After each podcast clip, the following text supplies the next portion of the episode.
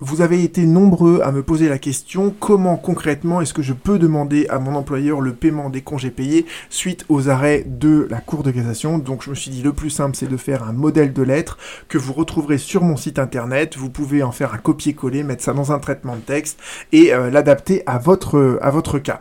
Donc euh, vous retrouverez donc tout ça sur mon site internet. Le site internet c'est 1 droit.fr et vous verrez j'ai créé une nouvelle page qui s'appelle congés payés sur laquelle vous retrouverez donc les deux précédentes vidéos que j'ai faites et le modèle de lettre que je vais euh, faire défiler devant vous et euh, que vous allez pouvoir donc adapter euh, à votre situation.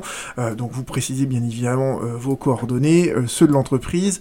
Vous pouvez adresser ce que cette lettre. Alors soit vous le faites de manière très formelle par une lettre recommandée avec avis de réception, soit vous le faites de manière beaucoup plus informelle par un simple email, d'accord Parce que il faut savoir que l'écrit électronique, il a la même force probante que l'écrit papier. En 2023, euh, quand on envoie un mail, ça a la même force probante, voyez, qu'une lettre recommandée avec avis de réception.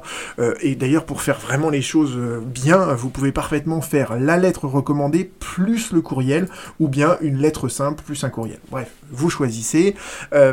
premier temps donc du, courrier, du courrier, la première chose que je rappelle, c'est donc la solution de la congrégation.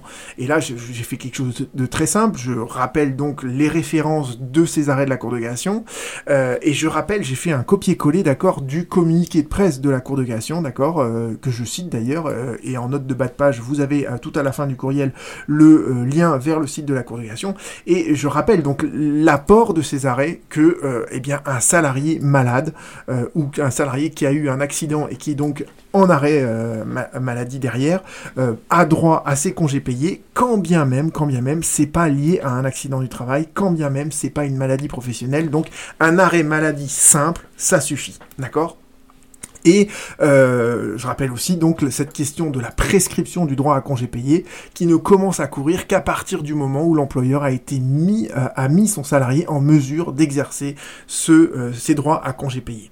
J'explique après, je rappelle l'effet rétroactif de cette jurisprudence et je cite, voyez, la notice au rapport annuel qui donc est elle aussi sur le site de la de et je mentionne le lien aussi et je rappelle donc ce passage, cette phrase très importante dans la cour, dans le, dans le, dans le, laquelle la Cour de cassation nous dit bien que elle n'avait pas la possibilité d'aménager, de moduler ou de modifier en fait euh, sa jurisprudence et ne la faire, euh, ne l'appliquer que pour l'avenir. Donc cette jurisprudence, elle est bien rétroactive et quand on parle donc d'une jurisprudence qui est rétroactive, jusqu'où on peut remonter dans le temps? Eh bien, la réponse à ça, on la trouve dans un arrêt de la Cour de cassation qui est cet arrêt-là, où la Cour de cassation nous dit c'est à l'employeur de prendre toutes les mesures pour s'assurer euh, que son salarié peut prendre ses droits à congé. Et si jamais l'employeur, il lui venait à l'idée de dire, bah, vos droits à congé payés, ils sont prescrits, hein, je vous oppose la fin de non-recevoir tirée de la prescription,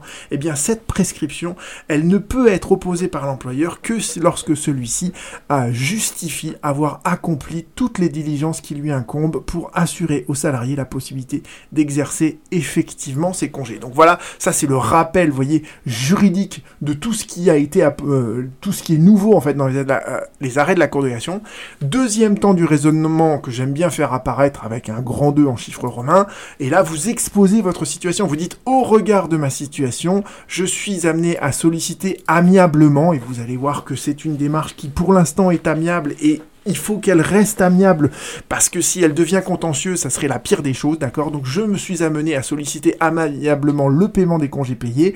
En effet, je n'ai pas été en mesure d'exercer effectivement mon droit à congé, donc vous voyez bien que là, quand on écrit ça, on fait un copier-coller de ce que nous dit la Cour de cassation juste avant sur le fait de pouvoir exercer effectivement le droit à congé.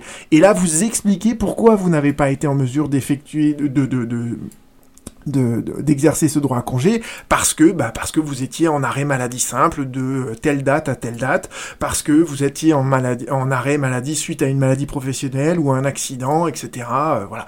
Donc euh, là vous pouvez euh, voilà vous discuter en gros vous, vous exposez votre situation. Si votre employeur a établi des fiches de paye sur lesquelles il apparaît que vous y avez le congé payé zéro eh bien vous pouvez très bien dire bah voilà cette absence de congé payé de comptabilisation des congés payés elle elle ressort de mes bulletin de paye de telle date à telle date, d'accord? Donc ça, l'employeur, comme c'est lui qui a édité les bulletins de paye, il saura parfaitement les retrouver.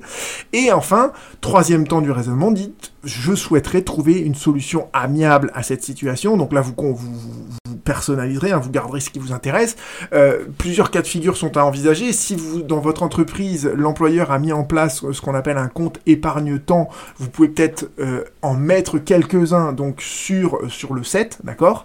Euh, Vous pouvez aussi demander à ce que tous les congés payés qui n'ont pas été comptabilisés avant figurent sur votre prochain bulletin de paye, mais attention, dans ces cas-là, il faudra bien les prendre avant que ce soit prescrit, parce que là, a priori, les employeurs vont réagir et vont dire, bah, il faut que vous les preniez, il faut que vous, voilà, ils vont, faire en sorte de se conformer à la jurisprudence de la Cour de cassation. Vous pouvez aussi demander à ce qu'il vous soit payé sous forme d'une indemnité compensatrice de congé payé, et vous pouvez enfin panacher en fait toutes les solutions que je vous ai dit, en mettre un peu dans votre CET si vous avez un CET, euh, en poser certains euh, et euh, vous faire indemniser sous forme d'une indemnité de compensatrice pour, pour le, le reliquat, d'accord?